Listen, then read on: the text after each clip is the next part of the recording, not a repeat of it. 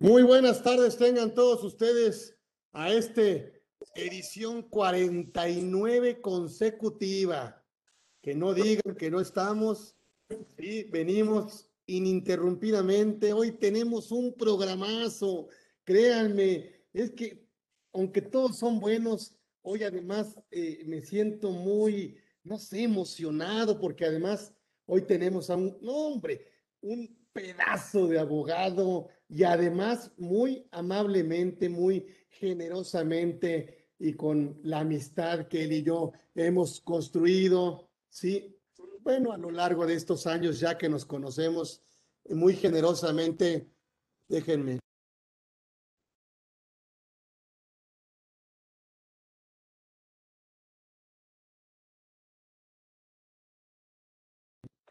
Muy generosamente, muy amablemente, siempre muy respetuoso, siempre muy estudioso, un gran doctor en la materia, en el derecho, gran eh, académico, eh, eh, maestro de la UP de muchos años, una gran experiencia profesional y además la verdad es que me honró, me siento muy, muy agradecido con él de que haya prologado mi obra de, de la nueva subcontratación que pronto ya estará eh, al mercado, a la venta con mi casa editorial, ahora Tirán México, Tirán Leblanc México, y que bueno, pues que cuando dijimos esta obra la, la tenemos que adornar, la tenemos que eh, darle un toque maestro, darle un toque, la verdad es que el mejor toque que pudimos, que pudimos, la verdad es que pensar en ello, está con nosotros el doctor Arturo Pérez Robles, que además de ser gran amigo mío, es un gran abogado, gran académico y una gran persona. Y le doy la más cordial bienvenida aquí ya a su casa, Orfe, que por supuesto, pues no, no viene, pues no viene de invitado. La verdad es que tuvimos que ponerle ahí, eh, le, debimos haber puesto anfitrión y entonces, este, porque viene aquí a su casa a hablarnos de estos puntos finos del outsourcing, que si seguimos, seguimos luchando por, por entender o por ya no entender, a ver qué pasa, conceptos que digo, híjole, este, eh, el otro día me preguntan en un, oye, y entonces, ¿cuál es la subcontratación permitida? Y entonces estaba yo medio distraído y le digo, la que no está prohibida. y entonces digo, oye, ¿cuál es la? A lo mejor entendemos, a lo mejor entendemos cuál es la, posible, eh, eh, entendiendo cuál es la imposible, ¿no?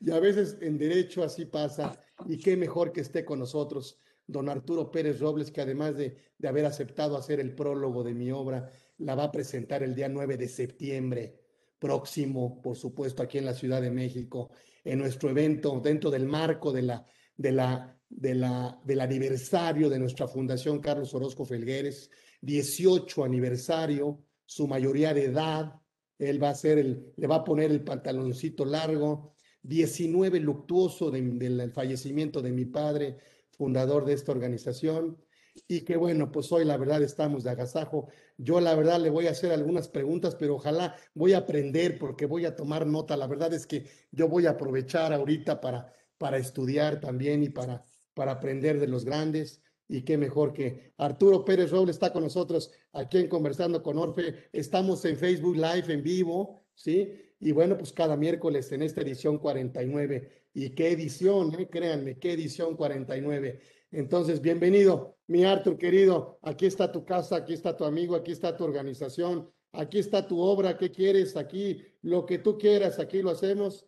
Y bueno, y lo mejor que podemos hacer ahorita es escuchar, aprenderte y por supuesto, bueno, agradecerte de que hayas aceptado esta invitación de estar aquí en Conversando con Orfe. Gracias, Artur. No, gracias, mi querido Carlos. Antes que nada, gracias al, amigo por la invitación y por, y por, y por tales deferencias inmerecidas.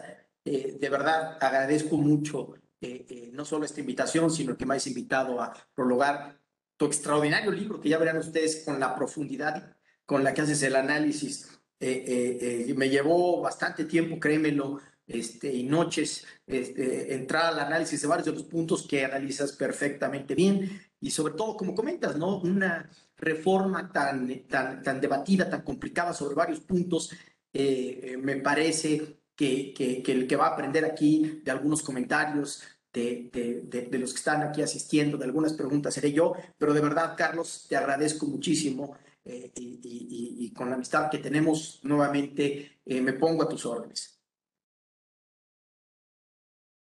Atícanos entonces, a ver, híjole, pues yo tengo varias, pero pues ahora sí que aprovechando, caray, aprovechando tu excelentísima, este, pues presencia con esta reforma tan de entrada, este, pensar en que podemos hacer, no sé, eh, este tema que no he entendido yo, por ejemplo, a lo mejor preguntarte, pues, ¿qué relación, qué relación hay entre la subcontratación, por supuesto, eh, estos servicios de subcontratación genérica son válidos hasta en tanto no, no vence el plazo de la sustitución patronal?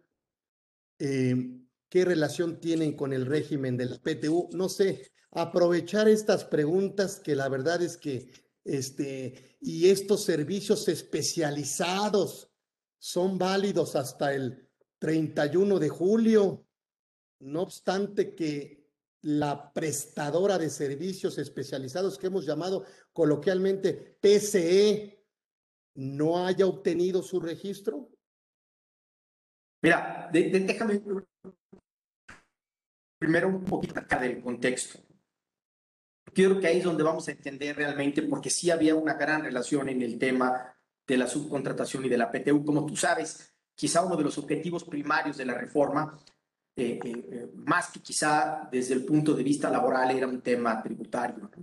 El tema de la gran evasión, la que existía verdaderamente un abuso y una, así, legal servicios en el tema de la subcontratación, eh, motivaba necesariamente una reforma a toda la institución jurídica. Pero uno de los temas que eh, también se veía evidentemente afectado era el derecho de los trabajadores y esto porque la Secretaría del Trabajo se percataba, sobre todo en, en el llamado insourcing, en aquella prestación de servicios de empresas eh, o prestadoras de servicios de empresas que forman parte de un mismo grupo, se pensaba que la implementación de, de, estas estructuras de servicios obedecía práctica o fundamentalmente al tema de no pagar la PTU. Y es porque, en esencia, los inversionistas, tanto nacionales y extranjeros, siempre consideraron como parte del costo operativo y de producción eh, junto con los impuestos en México, la parte de la PTU. Y entonces aquellas empresas que decían tenemos que dar el 10% de nuestras utilidades a todos los trabajadores, eh, eh, y en algunos casos ¿no? Si los dejáramos en algunas empresas, ese 10% generaría verdaderamente repartos que equivaldrían a 15, 20 o 30 meses de sueldo de los trabajadores. la realidad es que justifican o les justificaban esta utilización de empresas intragrupo que de alguna manera por algunos especialistas se consideraban eh, como que prestaban servicios en violación a lo que dispone la ley federal del trabajo, al grado de que sabemos que hay precedentes que condenaban a empresas a repartir utilidades no solamente por la, en, respecto de la prestadora de servicios donde formalmente operaban, sino de otras empresas del mismo grupo a quienes le prestaban servicios. Entonces, esto creo que motivó ¿no? el, hecho de decir, bueno, vamos a desaparecer la figura de, de, de, subcontratación eh, laboral, vamos a eliminar a estas empresas de, de servicios compartidos eh, eh, que están también dentro de un grupo empresarial, pero hagamos el ajuste respectivo en materia de PTU para no llegar a absurdos. Entonces, la PTU que nosotros conocemos con el tope del 10%, a partir de la reforma, se va a limitar ya cuando se determine específicamente qué monto le corresponde a cada trabajador, a un monto de no más de tres meses del sueldo del trabajador, como tú sabes, o el promedio que le hubiera correspondido en los tres últimos años. Pero de alguna manera con esto, lo que se, se, percibió fue una reforma integral, ¿no? Esta segunda parte de la PTU muy presionada, evidentemente, por parte del sector empresarial. Los grupos empresariales se vieron eh, en la necesidad de presionar sobre esta parte de la reforma, de limitar la PTU, y con ello se conseguía, creo que, un, un, beneficio importante. no, no, desatender o desaparecer eh, eh, o dejar fuera, ficticiamente o no, en opinión de algunos, la institución de la PTU en beneficio de los trabajadores, pero no generar tampoco situaciones absurdas, porque parte de lo que los empresarios comentaban, mi querido Carlos, es que esta institución ya de antaño probablemente no tenía una justificación tal y como estaba el día de hoy en los grupos empresariales, con las nuevas reglas de operación a nivel internacional. Eh, eh, y, por esa razón se tomó el momento de la reforma de subcontratación para eh, mitigar el, efecto de la PTU en estos términos, ¿no? reformando el artículo 127 de la Ley Federal de Trabajo. Yo creo que esa es la relación que hay entre ambos conceptos y por eso vemos que en esta reforma de subcontratación hay una modificación al 127 en materia de PTU. Así es, así es. Y obviamente, bueno, ya tendríamos que determinar de la renta variable, obviamente a partir de este año, ¿no? Mira, eh, ahí hay, un tema que es, que, es muy interesante. Si quieres, una vez lo, lo, comentamos en materia de PTU, porque se ha hecho esta, eh, eh, esta, esta gran discusión. ¿Qué va a pasar con la PTU que se genere por el ejercicio fiscal de 2021? Yo creo que el de 2020, pues aplicamos el régimen anterior y no debiera tener mayor problema, pero el de 2021 sí ha generado gran confusión y debate. Y el primer tema que genera, que para mí es muy interesante, es cómo calcular. Eh, están las opiniones de algunos colegas que dicen que por los primeros cuatro meses de, de, prestación de servicios, digamos así, por parte de los trabajadores, eh, estos tendrán derecho a percibir una PTU sin mayor límite. Esto es sin aplicarle la reforma del artículo 127, fracción cuarta. Y otros piensan distinto, otros piensan que los trabajadores eh, no tienen todavía un derecho adquirido, ahorita lo voy a explicar un poco más a fondo. Y que no hay forma ni procedimiento para llegar a ese cálculo, sería un cálculo matemático, ¿no? quizá por justicia, pero, pero ahorita voy a explicar la, gran eh, oposición que hay en estos dos criterios y voy a dar yo mi punto de vista y consideran que la PTU que se paga en el 2022 en su totalidad llevará el límite de los tres meses. Esto evidentemente hay una cierta razón de justicia, algunos basados específicamente también de esa razón de justicia de por qué si debe, no debe tener límite la parte de la PTU de los primeros cuatro meses al momento de hacer el cálculo, eh, con base en, una disposición de la lista de trabajo que dice que en caso de duda siempre debe de existir una interpretación que favorezca al trabajador y con base en ello incluso dicen que eh, eh, podría aplicarse de manera retroactiva en perjuicio de los trabajadores la reforma laboral. Entonces, al momento del cálculo, se tendrá que hacer por día y evidentemente considerar los días en los que no estuvo en vigor o no, no había entrado en vigor el decreto, que el decreto entró en vigor el 24 de abril, y por esos días pagar una PTU sin el tope de por el, por el excedente, ¿no? que ya entró en vigor la reforma, hacer el cálculo de la PTU con el tope de los tres meses de salario. Esa es una interpretación que es muy válida, la he escuchado de colegas muy respetados y la verdad es que vale muchísimo tomarla en cuenta. Sin embargo, yo tengo un criterio distinto. Yo pienso que esa interpretación jurídicamente es incorrecta, por una sola razón. De acuerdo ya no solamente a la ley del impuesto sobre la renta, sino la jurisprudencia de la Corte. La PTU se debe calcular sobre la renta grabable, que en este caso es la utilidad fiscal. Me parece que los trabajadores el día de marzo de este año, por ejemplo, no tenían más que una expectativa de derecho, porque no sabíamos ni siquiera, hoy no sabemos si las empresas o varias de las empresas van a tener utilidad el 31 de diciembre. Puede ser que tengan pérdida.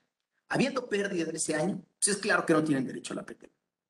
Entonces, me parece que el, derecho del trabajador a percibir una participación de utilidad necesariamente debe tener como presupuesto jurídico la existencia de esa utilidad. Y esa utilidad la determinamos jurídicamente, la conocemos en monto a partir del primero de enero del 2022. ni siquiera el 2021. Todavía en los últimos minutos del 2021, si se hiciera una operación, la tendríamos que registrar como ingreso o erogación o deducción en el, el trabajador, aunque no se haya determinado en ese momento, a percibir una, un porcentaje de esa utilidad. Y en ese momento claramente ya entró, ya está en vigor la reforma con el límite de los tres meses de, de pago de PTU para los trabajadores. Al grado de que, desde mi perspectiva, tomar la otra interpretación sería hacer una interpretación, en mi opinión, incorrecta de lo que dispone el artículo 5 del Código Civil Federal, que es el que prohíbe a cualquier disposición darle un efecto retroactivo. Para mí no habría retroactividad en el sentido de que hasta el 31 de diciembre todavía el trabajador tiene una expectativa de derecho y por ende no puede tener un derecho adquirido. Independientemente de que pueda haber un cálculo matemático justo, no se trata de un tema de justicia, lo que pensemos nosotros si es justo o no es justo, sino se trata de un tema, en mi opinión, de interpretación y análisis justo.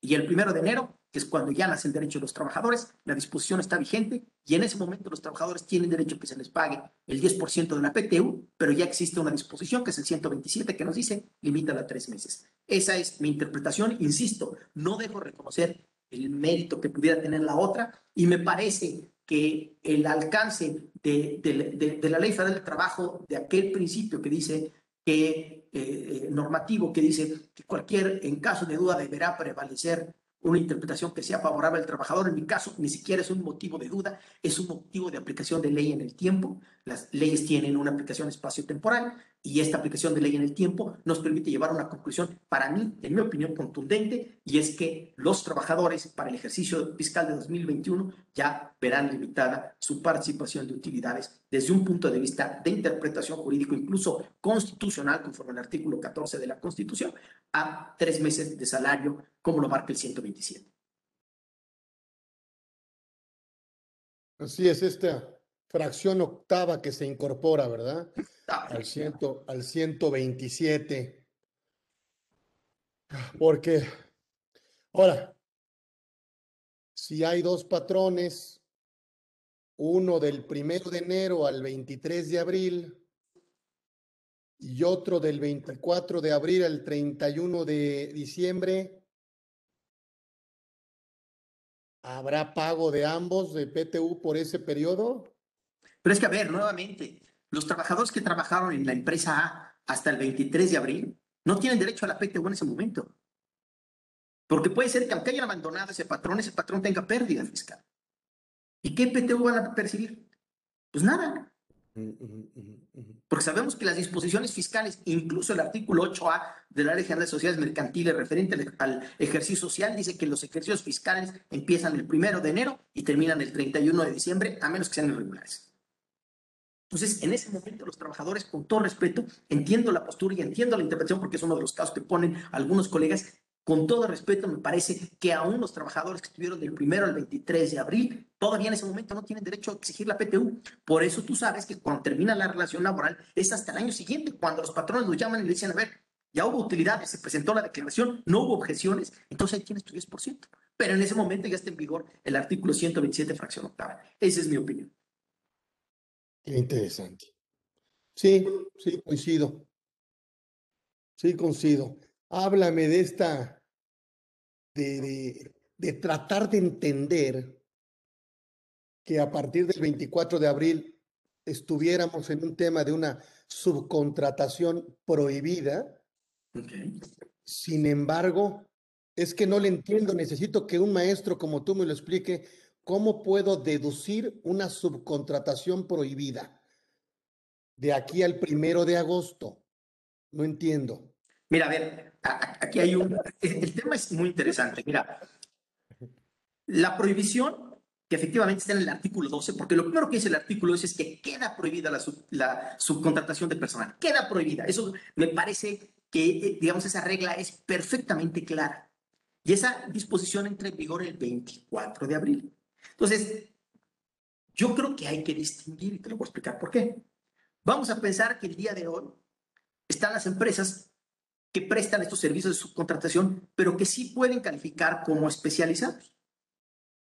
Entonces, tratándose de servicios especializados, en mi opinión, prestados a partir del 24, esos podrían ser perfectamente deducibles. Y la ley da el plazo de 90 días a partir de la emisión de la regla, que debe estar venciendo por ahí de, de agosto, ¿no? De 22 de agosto, por ahí. 21 de agosto. 21 de agosto. Correcto, tú tienes la, la, fecha mejor, yo más o menos me acordaba, pero no, no recuerdo exactamente la fecha. Entonces, hasta el 21 de agosto tienes para cumplir con ese registro.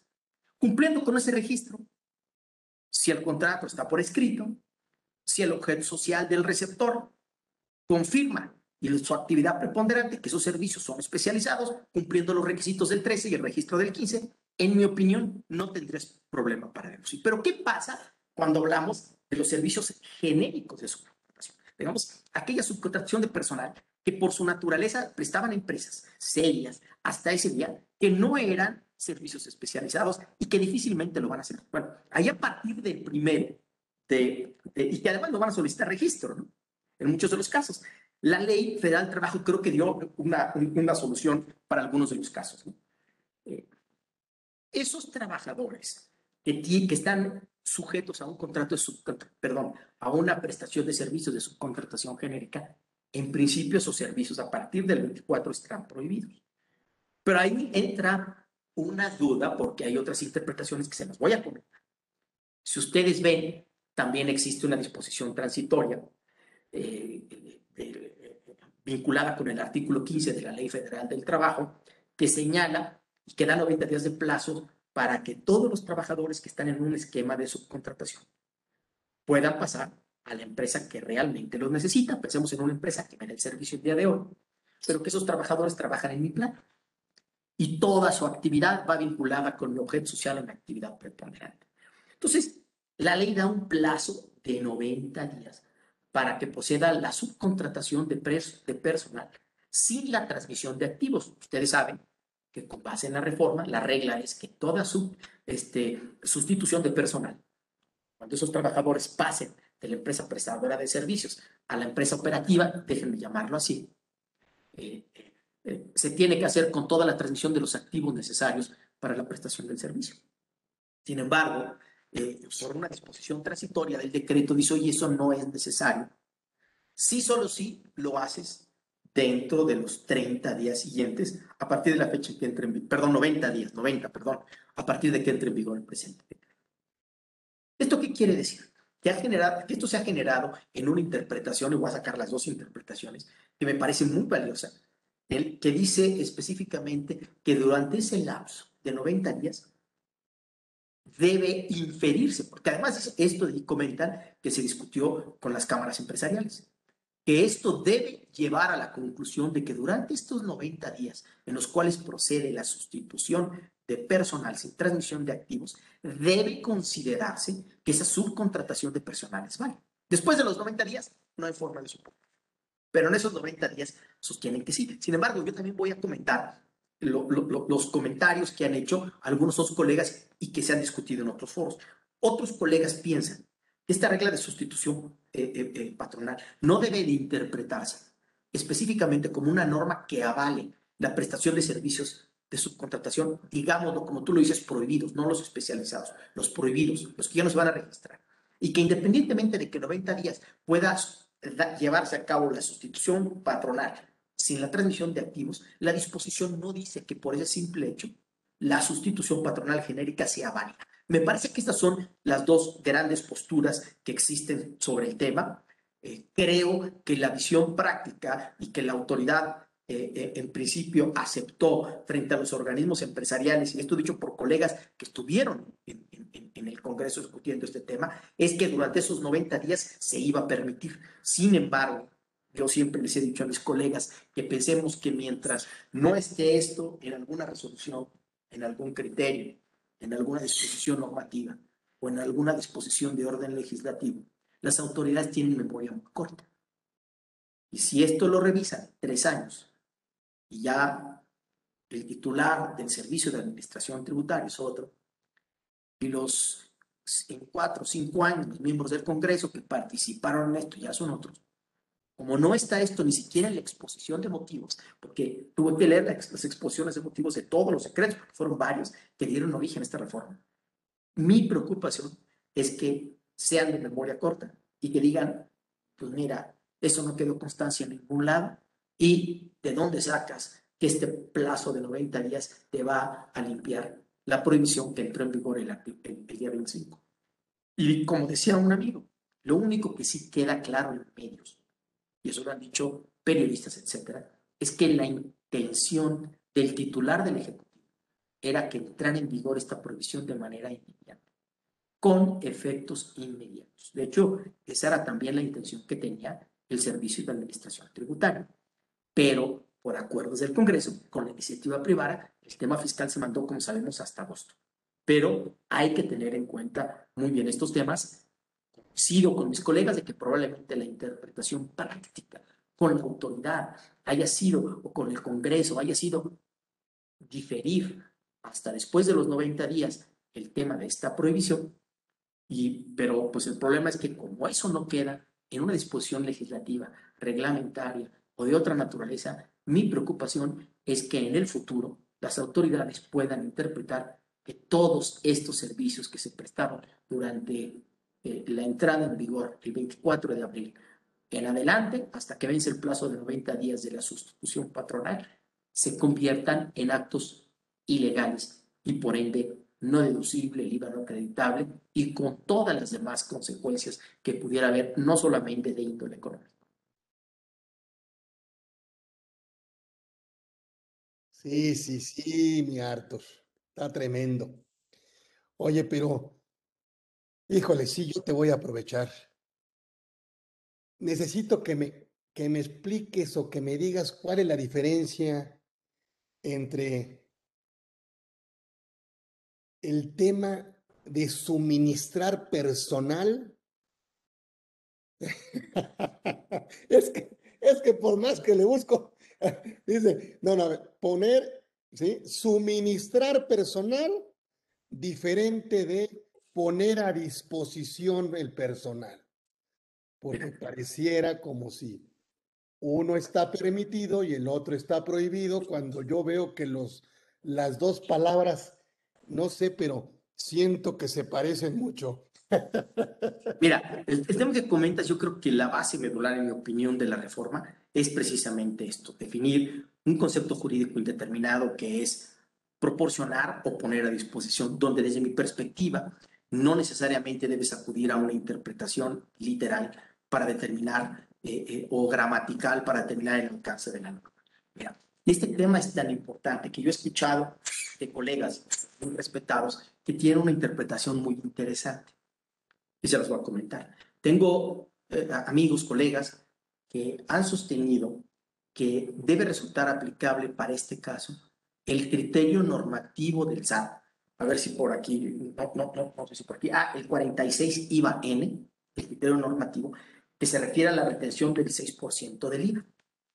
Y mis colegas eh, argumentan que eh, eh, cuando habla ahí también de poner a disposición personal, debe referirse a ese concepto de una manera análoga a lo que marca el artículo 12 de la actual Ley Federal del Trabajo, que es una interpretación, me parece muy interesante.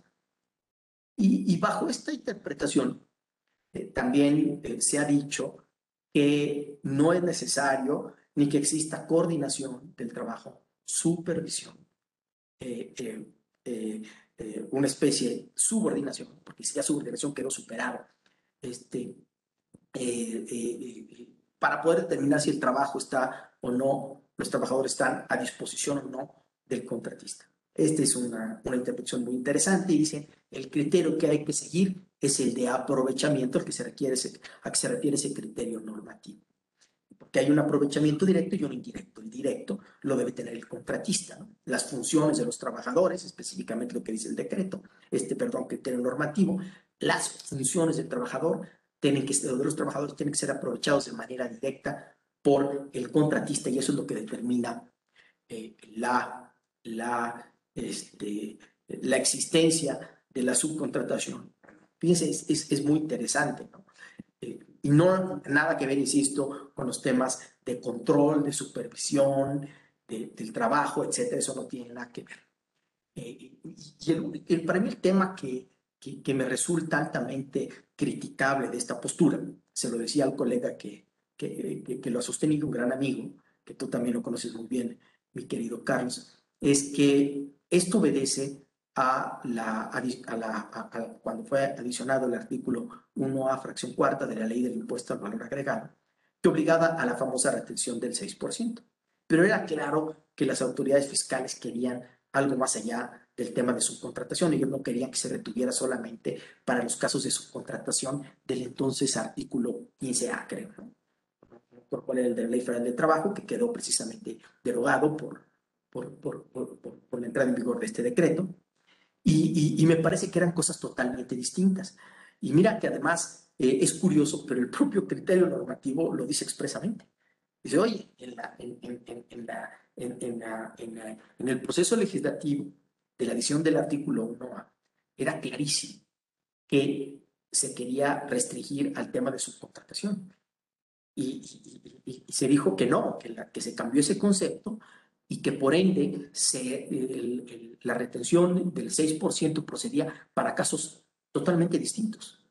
Hubiera o no subcontratación. Entonces, claro, la reforma al, al artículo 1A claramente dice que eh, procede eh, la retención del 6% cuando se pone a, disposición personal y expresamente dice, exista o no subordinación, supervisión, eh, dirección, etcétera, etcétera. Pero expresamente lo dice la norma.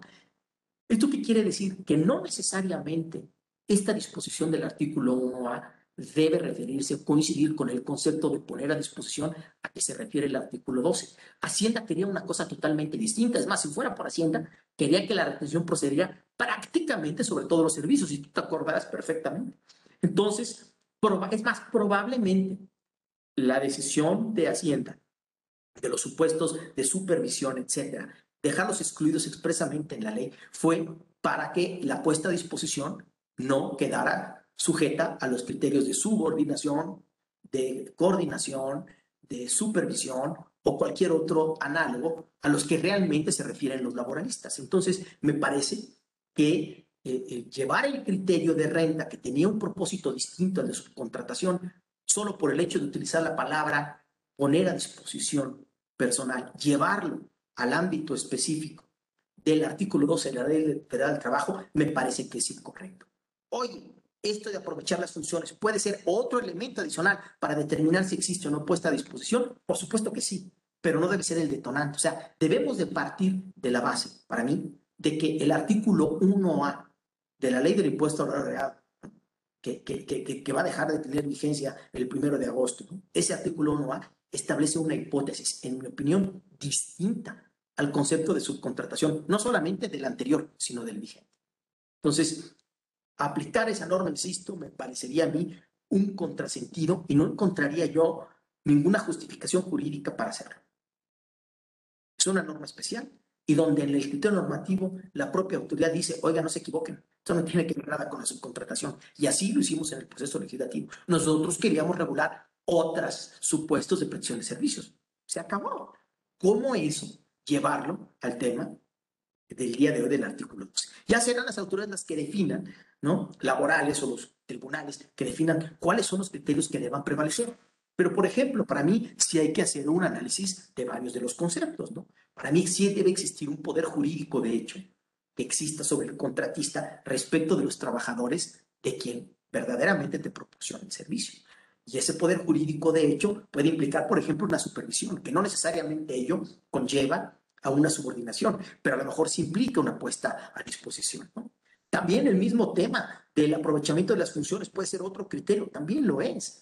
Pero entonces tendremos que hacer un análisis jurídico, porque esto es lo importante. Cuando alguien quiere una listita de seis puntos, es un concepto jurídico indeterminado y eso va a implicar que la ratio decidendi, la razón, la razón del juez, sea la que decida el alcance de ese concepto en el ámbito del artículo 12. Porque para mí, eh, y, se lo digo con todo, con todo respeto, el artículo 12 es el que marca toda la reforma, incluyendo la materia fiscal, incluyendo desde mi perspectiva, que para algunos pensaban que había una definición especial en el 15 del código, y no la existe, para mí es el 15 del código es congruente, debe interpretarse alcance de subcontratación para efectos fiscales de manera coincidente desde mi perspectiva, desde el punto de vista laboral.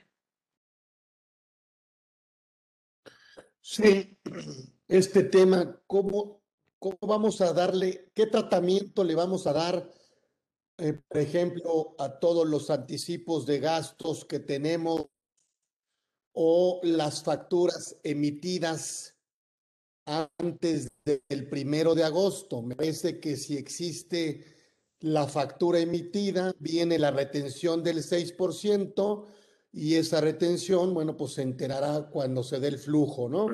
Cuando se dé el momento de causación, de tal manera que todo lo que facture a partir del primero de agosto tendrá que venir con un IVA trasladado del 16%. Correcto.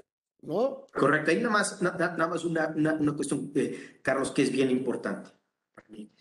Eh, eh, si los servicios, estamos hablando de servicios, vamos a pensar permitidos, incluso poner el ejemplo, servicios especializados prestados a partir del 24 de abril hasta el último día de julio, ¿no? que se cumplan con los requisitos de registro y todo lo demás, son servicios válidos que podrán ser deducibles, al menos desde mi punto de vista, y que si se pagan durante este periodo, como tú bien lo señalas, sigue vigente el artículo 1A y deberá proceder la retención. ¿Por qué? Porque la retención, insisto, independientemente de que el pago sea uno de los elementos de causación del IVA, que esto es bien importante, hay algo que es muy, que, que, es esencial. El IVA en este caso es, digamos, la forma o el procedimiento por virtud del cual se entera una contribución o parte de esta. Y en este caso, esta contribución o parte de esta debe proceder a la fecha de pago. Y en el momento en que se realice el pago, la disposición está vigente, pues tendrá que aplicarse el artículo, el artículo 1A.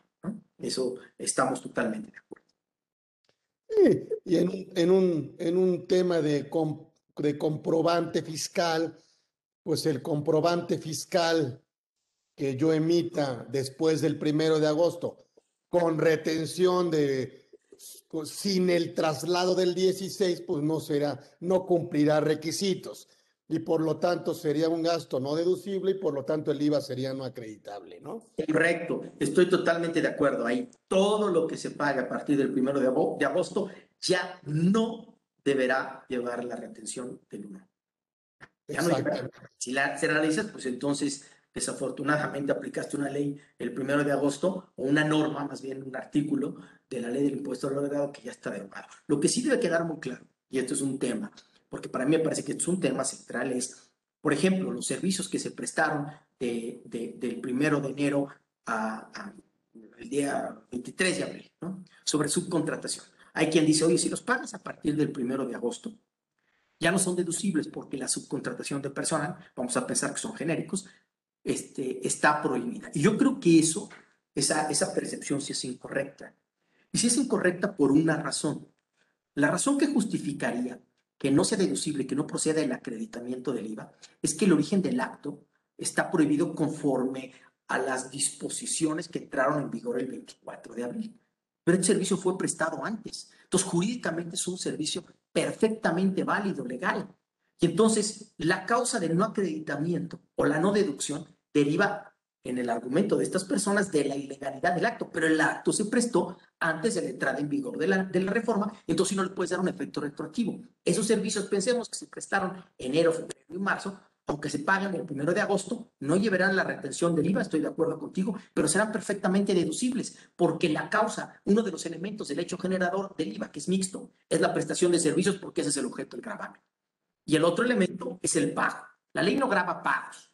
Que he escuchado amigos y les digo, cuando me dicen, es que el pago que graba, estamos hablando de otra cosa. La ley graba actos o actividades. La generación de bienes, prestación de servicios, uso o goce temporal de bienes y en su caso después habla de actividades de importación y exportación. Eso es lo que graba la ley del IVA. Si esos actos son válidos, ¿cómo vas a cuestionar la deducción? Primero para renta y en su caso el acreditamiento para fin del IVA si el acto es perfectamente válido al momento de realizarse ese elemento del hecho generador. Ya, el otro elemento de la, de la causación opera hasta con el pago, la contrapresión. No habiendo pago, no terminas de configurar la, la, la causación del gravamen. Entonces, cuando ocurre el pago, pues ya no hay que efectuar la retención porque la retención es un elemento de cómo pagar la contribución causada. Sin embargo, esa contribución ¿no? Eh, eh, eh, que se generó antes del, del 23 de abril derivó de la prestación de servicios perfectamente válidos y prestados. Luego entonces, el IVA y el ISR, uno sería acreditable y el otro deducible desde mi perspectiva. No coincido con aquellos que dicen que el IVA no sería acreditable porque los servicios de subcontratación a la fecha de pago están prohibidos. Me parece que están perdiendo de vista que cuando el acto o actividad se realizó, que es el objeto del IVA, el acto era perfectamente válido. Y por eso discrepo de, algunos colegas, en este caso de un colega barrista con el que discutí en un foro, y le dije que me parecía desatinado su punto de vista, sin embargo, no dejó de respetar. Sí, porque se, se está dando, se está dando, porque hay que decirlo, que sobre todo en empresas de insourcing del grupo, oye, pues factúrale todo el año con fecha de julio y, y le pones el 6% de retención y ya cuando la pagas, pues nada más entera la retención, no me trasladas el IVA del 16 eh, como anticipo para gastos. Eh, me preocupa la materialidad. ¿Cómo vas a, si el fisco revisara la operación, yo tendría que demostrarle que yo ya recibí servicios eh, de todo el año, aunque no estén pagados, y entonces a lo mejor ahí se meten, eh, pues, se mete a cuestionar la autoridad fiscal elementos de materialidad. ¿Tú qué opinas? Mira, ahí eh, coincido contigo, pero además ahí hay un tema adicional si somos consistentes si se paga un anticipo o no de servicios perfectamente válidos prestados de enero, vamos a pensar que cumplen con lo de servicios especializados hasta el 30, hasta la fecha en que obtengan el registro, pues de mi perspectiva, si se hace un pago de anticipo en enero no debe tener mayor problema. Pero ¿qué pasa cuando nosotros, por ejemplo, ahorita hay empresas que dicen, como tú bien dices, oye, vamos a pagar ahorita un anticipo hoy en día? esos eh, por, por, servicios o, o, lo pactaron antes, perdón, de, la entrada en vigor de la reforma, y el 22 de abril dijeron, oye, todos los servicios de subcontratación, esta, déjame llamarlo así, prohibida, por decirlo de alguna manera, este, prestados hasta diciembre, vamos a pagar ahorita un anticipo. Y vamos a tratar de deducir el anticipo, argumentando que al momento en que otorgué el anticipo, no había entrado en vigor la reforma, lo cual es muy cierto. Pero hay una cuestión muy importante que tú vinculas. Ese anticipo siempre va a estar vinculado como un anticipo a un pago por la prestación de un servicio. Cuando se presten los servicios, pensemos a partir de que entró en vigor la norma y hasta el 31 de diciembre, esos servicios ya son ilegales. Perdonen un segundito, perdón. Y entonces esos servicios ya son eh, eh, ilegales y desde mi perspectiva, ahí Hacienda va a tener todos los argumentos para decir que esos servicios no deben ser deducibles y el IVA no debe ser acreditable. Pues sí, porque cuando facture yo, yo recibo la factura del anticipo para gastos, que pues es deducible conforme a la ley, solo anticipos para gastos. Em, y luego se supone que cuando yo recibo el bien o recibo el servicio, bueno, pues tengo hasta el último día del siguiente ejercicio para recibir el comprobante total de la contraprestación pactada. Ese comprobante ya tendrá que venir con el 16. Sí, claro. Sí, y, El, y el anticipo viene con 6. Sí, no, no, no, tienes toda la razón. Y además otra cosa, si lo que quieres es dar el anticipo todo este año para deducirlo el próximo, el próximo, ahí sí te van a decir, ¿no? Realmente lo que deduces es... Le va, a costar el, le va a costar el 22. Sí, exactamente. Pero además fíjate una cosa, Carlos, que tienes toda la razón, pero además fíjate una cosa que es bien interesante, ¿no? El, el, el anticipo, lo que realmente deduce siempre, y eso ya deriva de un criterio de sala de la Suprema Corte de Justicia que le dio a una empresa cuando analizó los comprobantes de los anticipos, lo que realmente dice la Corte es, si se permite deducir el anticipo del gasto siempre y cuando el gasto sea deducible. Correcto. Porque ese anticipo no es más que eso, un anticipo de un gasto y ese gasto debe observar los requisitos de la deducción. Y pensemos que el anticipo te lo dieron por todos los servicios prestados de, de, de, de mayo a diciembre. Y no hablamos de especializada, no cumplen con nada. Dicen, yo me sigo con esto, independientemente de, de otras consecuencias que puede haber o violaciones a la ley laboral, lo que puede haber. Yo me sigo con esa regla del anticipo, sí, solamente que cuando vayas a, a, tomar la deducción, te van a decir, oye, este anticipo no es deducible porque corresponde a un gasto que no es deducible. Sí, Coincido, pero ¿qué pasaría? Los anticipos como tal no son deducibles, lo que es deducible es el gasto. La ley de renta te permite anticipar, cuando haces pagos anticipados, tomar, de hecho hasta te pide una factura para comprobar el anticipo y la que debe reunir los requisitos fiscales es la que tienes que expedir el próximo año o en el año siguiente. Y ahí ya en ese momento ya no es deducible. Sí, la ley no te dice deducible anticipo. No, pues no. Deducible el gasto. El gasto es el que es deducible, ¿no? Sin embargo, te permite deducir de la base, que es lo que dijo la Corte, el anticipo para el excedente deducirlo en el momento en que se consuma ese gasto. Pero si el gasto no es deducible, pues el anticipo tampoco. Claro, claro, claro, claro. Y esas son las, los puntos en los que nos vamos a encontrar. Exacto, exacto. Esos son los puntos en los que nos vamos a encontrar. Pero suponiendo que el gasto sea deducible. Yo le retengo ahorita por el anticipo el 6. Yo soy el, o sea, simplemente, bueno, yo contratante le retengo al contratista el 6.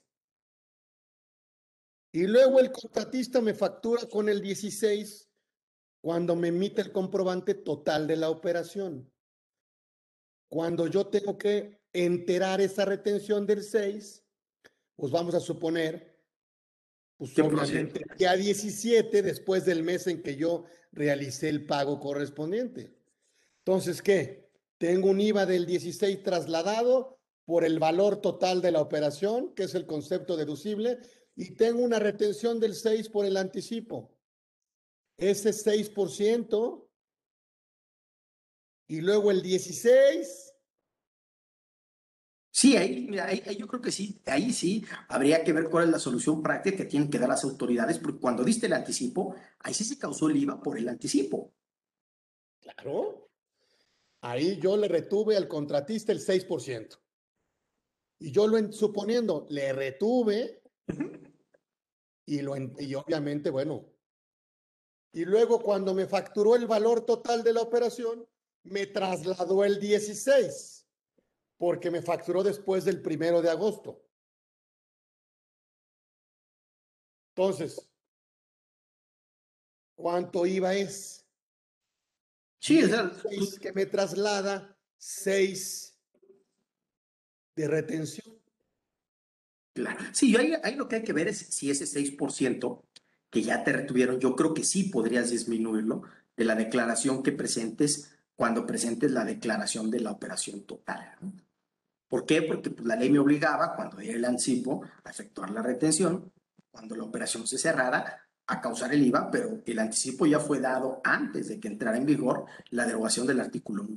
Entonces, sí se debiera en esa declaración. Eso es lo que yo creo que debe ser lo lógico. Sin embargo, coincido que ante esta imprecisión pudieran darse interpretaciones disidentes por parte de las autoridades. Yo creo que lo que debemos de hacer es restárselo. Eso yo pienso igual y pagar, y obviamente, bueno, pues pagar la diferencia. Correcto. Así yo lo haría. Exactamente. Así yo lo haría. ¿Qué pasaría si yo tengo servicios contratados especializados, pero la prestadora de servicios, la PSE, no logra el registro? Es un tema. Sí, porque es un derecho, pero ahí sí creo que es un derecho condicionado, mi querido amigo. está en el proceso, pero acuérdate que es un plazo de gracia de 90 días para conseguir el registro. Si al final te lo niega, a mala tarde. O sea, ¿cómo garantizo que ella vaya a lograr el registro? Porque mientras lo logra, a lo mejor yo sigo pagándole. Sí, claro. Decir, ¿qué crees, mi Carlos? Pues por lo que me pagaste no lo puedes deducir porque no, no, te, no logré el registro. Y ahí perdería yo la deducibilidad por un tema administrativo. Y de una imputación a un tercero. De un tercero laboral, de una, de una autoridad laboral. Claro. No sé, ¿qué opines? Mira, yo, yo, te voy a dar un yo te voy mi punto de vista. Mira, yo, yo creo que sí existen todas estas discrepancias.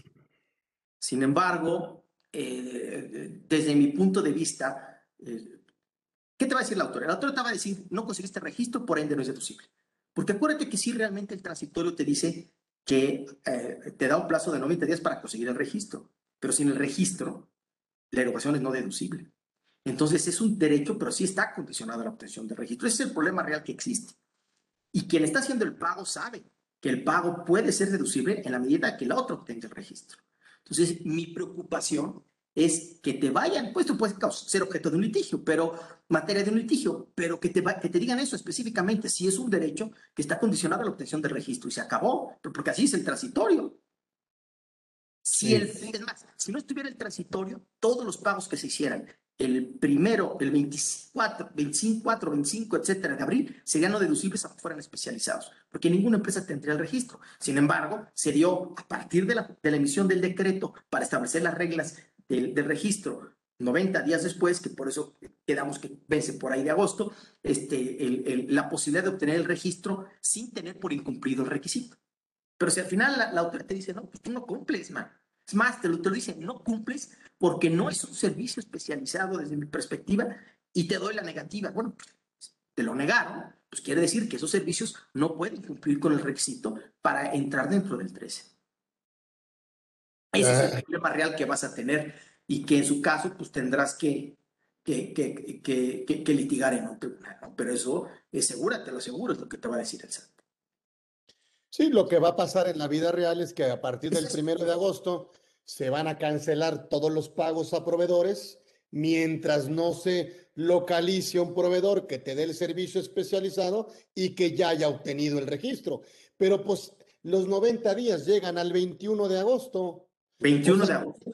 Tengo 21 días en donde yo digo, si le pago al proveedor y no logra el registro, me puede ser 30 de renta, 16 de IVA, ¿sí?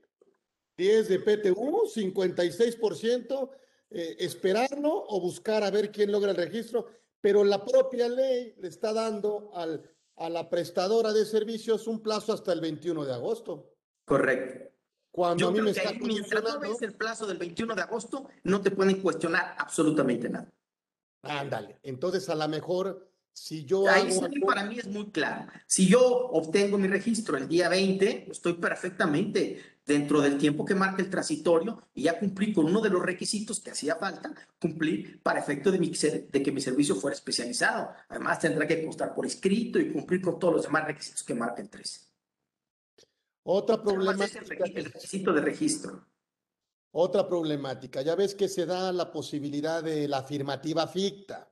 Sí. Entonces, Ahora, ¿qué está pasando en la vida real? Ok, dame la constancia de tu registro, ok. Pero si, si obtienes el registro por afirmativa ficta, no hay constancia. No, no hay constancia. Entonces, ¿cómo deduzco yo sin la constancia? ¿Qué le digo al fisco? No, pues ya lo obtuvo por afirmativa ficta. Pues, ¿qué va a decir? Pues sí, pues dame la constancia. No, pues no, no hay constancia. Es muy interesante porque es el problema eh, que tiene que ver con litigar temas de positiva y negativa ficta, ¿no? El tema específico es que en este caso yo creo que sí sería carga de la autoridad probar que te negaron el registro y que no procedía la positiva ficta. Si procede la positiva ficta, pues independientemente de que pueda haber un acto posterior, de que te revisen y que veas si cumpliste o no, al momento en que vence la positiva ficta, tú ya tienes un derecho. Y ese derecho a si se convierte en un derecho adquirido y te lo tienen que respetar. Porque de otra manera eh, entrarías a lo que le llaman la prueba diabólica, ¿no? Como pruebas un hecho negativo, ¿no? Oye, es que nunca me emitieron una resolución. ¿Cómo lo pruebas? Ahí yo creo que sería carga de la autoridad administrativa. No laboral, o en su caso tributario, el justificarte si existió o no una resolución en concreto. Oye, mira, tan es así que llevan seis meses y ni siquiera me han contestado. Positiva ficta. Y ese es el efecto de la positiva ficta. Y, y ahí yo creo que en el padrón que van a hacer con estas prestadoras, debería decir con constancia o por afirmativa ficta o, o, o simplemente si forman parte del padrón, pues entendemos que se dio en el plazo y la autoridad contestó, o la autoridad simplemente se dio por no contestarle. Y yo creo que ahí es un tema de, va a ser un tema de, cómo llevar la cuestión probatoria, pero y que la autoridad tiene facultades para después revisar y decir que no cumpliste y tirarlo eh, eh, eh, ex ante, estoy de acuerdo. A futuro, lo que quieran. Pero una vez configurada la positiva ficta, ya tienes un derecho adquirido diciendo que cumpliste, porque de otra manera, cuando hay en varias disposiciones administrativas el tema de la positiva ficta, pues llegarías al absurdo, ¿no? De que, pues, ¿cómo, cómo vas a probar que fue una positiva ficta? La autoridad tendrá que probarme que emitió una resolución negándome ese registro, como ahorita sí que han dado negativas. Entonces, hoy me lo negó. Bueno, aquí está el acto administrativo y sí existió. Pero de lo contrario, pues sería absurdo que existiera la positiva ficta. Exacto. Creo que se protege la autoridad diciendo, bueno, pues quiero pensar, no me da tiempo de revisar a todos. bueno, y, podrá pasar que a lo mejor en algún caso simplemente no responda, ¿no? Entonces, pues mientras no exista una revisión adicional que, cuestione el, registro específico, ¿no? Ficto de, ese, de, esa solicitud, este, pues esa positiva ficta será perfectamente válida y justificará sin ningún problema frente a tribunales el derecho al acreditamiento y a la deducción y a la validez del, del, contrato. ¿no? Sí, otra cosa que me preocupa es que para efectos de impuestos sobre la renta, bueno, tengo que verificar que, que la prestadora cuente con el registro, pero para efectos de IVA tengo que hacerlo cada mes. O sea, cada mes tengo que verificar que cuente con el registro. Sí, te lo pueden cancelar. O sea, el hecho de que te den el registro ahorita no quiere decir que eventualmente no pueda cancelarse. No quiere decir que si hoy te dan el registro ya perpetuan. O sea, eh, eh, eh, uno diría que, que bueno con exista esa certeza, pero no. Viendo algunas restricciones, violaciones o después de algunas revisiones, viendo que no se cumplen con los requisitos, puede haber una cancelación. Claramente sí. sí. Pero siempre será a futuro. Y en los lineamientos que te pide la autoridad laboral, te pide tu última declaración anual. Entonces, ¿por qué no buscar que una empresa nueva se vuelva una empresa acreditada y certificada? Según el lineamiento, tiene que tener un ejercicio fiscal anterior declarado. Oye, pero yo quiero dedicarme, vi que la reforma me da esta posibilidad y quiero abrir una empresa nueva, especializada, todo este rollo. No, porque es nueva, no hay registro. Tiene que hasta el, hasta el segundo ejercicio. Pero déjame decirte una cosa, Carlos, ahí tienes que tener mucho cuidado, porque depende ese supuesto cómo lo apliques. Hay empresas que yo he visto ahorita, que empresas que tienen trabajadores y dicen, mira, mejor voy a pasar a mis trabajadores a una empresa que se considere de servicios especializados y que esa me preste el servicio y la registro. El problema es que tienes regla especial en el 15D, amigo, el código, que te dice que en ese caso ya no será deducible la contrapresión y el IVA tampoco será acreditable. O sea, quienes sean tus trabajadores, los paso a esa empresa, prestadora de servicios, para que me preste el servicio, es una regla especial en código que te dice el IVA de esa operación no será ni deducible ni acreditable, porque originalmente eran tus trabajadores. Sí, o, o se dedican a las mismas actividades, ¿no? Correcto, correcto, que son, digamos, las dos eh, supuestos de adición que tiene los fiscales el código 15. la prohibición de la deducibilidad. Correcto. Entonces, por hay que tener cuidado con eso, ¿no? Sí, sí, sí, sí. Sí, es muy complicado. claro, claro. Y, y, y, nos va a, obligar a seguir estudiando, construyendo y, eh, tratar de interpretar todas estas lagunas que, que tratamos como abogados de construir, ¿no? Este, cuando nos dejan un, un camino pavimentado con demasiados hoyos y socavones. Ay, mi Artur, pues es un agasajo. Beco, ya se nos fue el tiempo. Ya se nos fue el tiempo. Gran programazo, gran abogado, créanme, de lo mejor que tiene nuestro H país. Y bueno, pues ahora sí que me siento muy afortunado de que me haya prologado mi obra, de que me la haya adornado.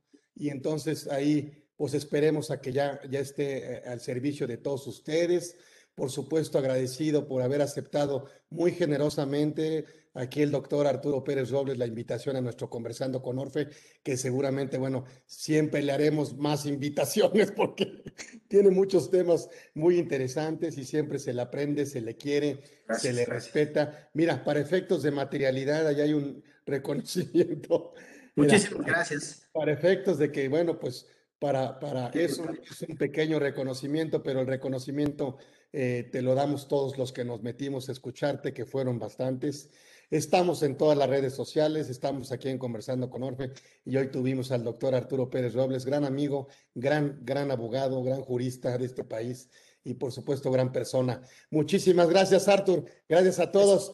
Nos vemos próximo miércoles. Gracias a todos. Hasta luego. Próximo miércoles, 13 horas. Sí, ya saben, todos los miércoles aquí nos vemos con los grandes con los grandes fiscalistas y hoy tuvimos un programazo. Gracias, Arturo Pérez Robles estuvo con nosotros. Gracias a todos. Mi querido Carlos, hasta luego.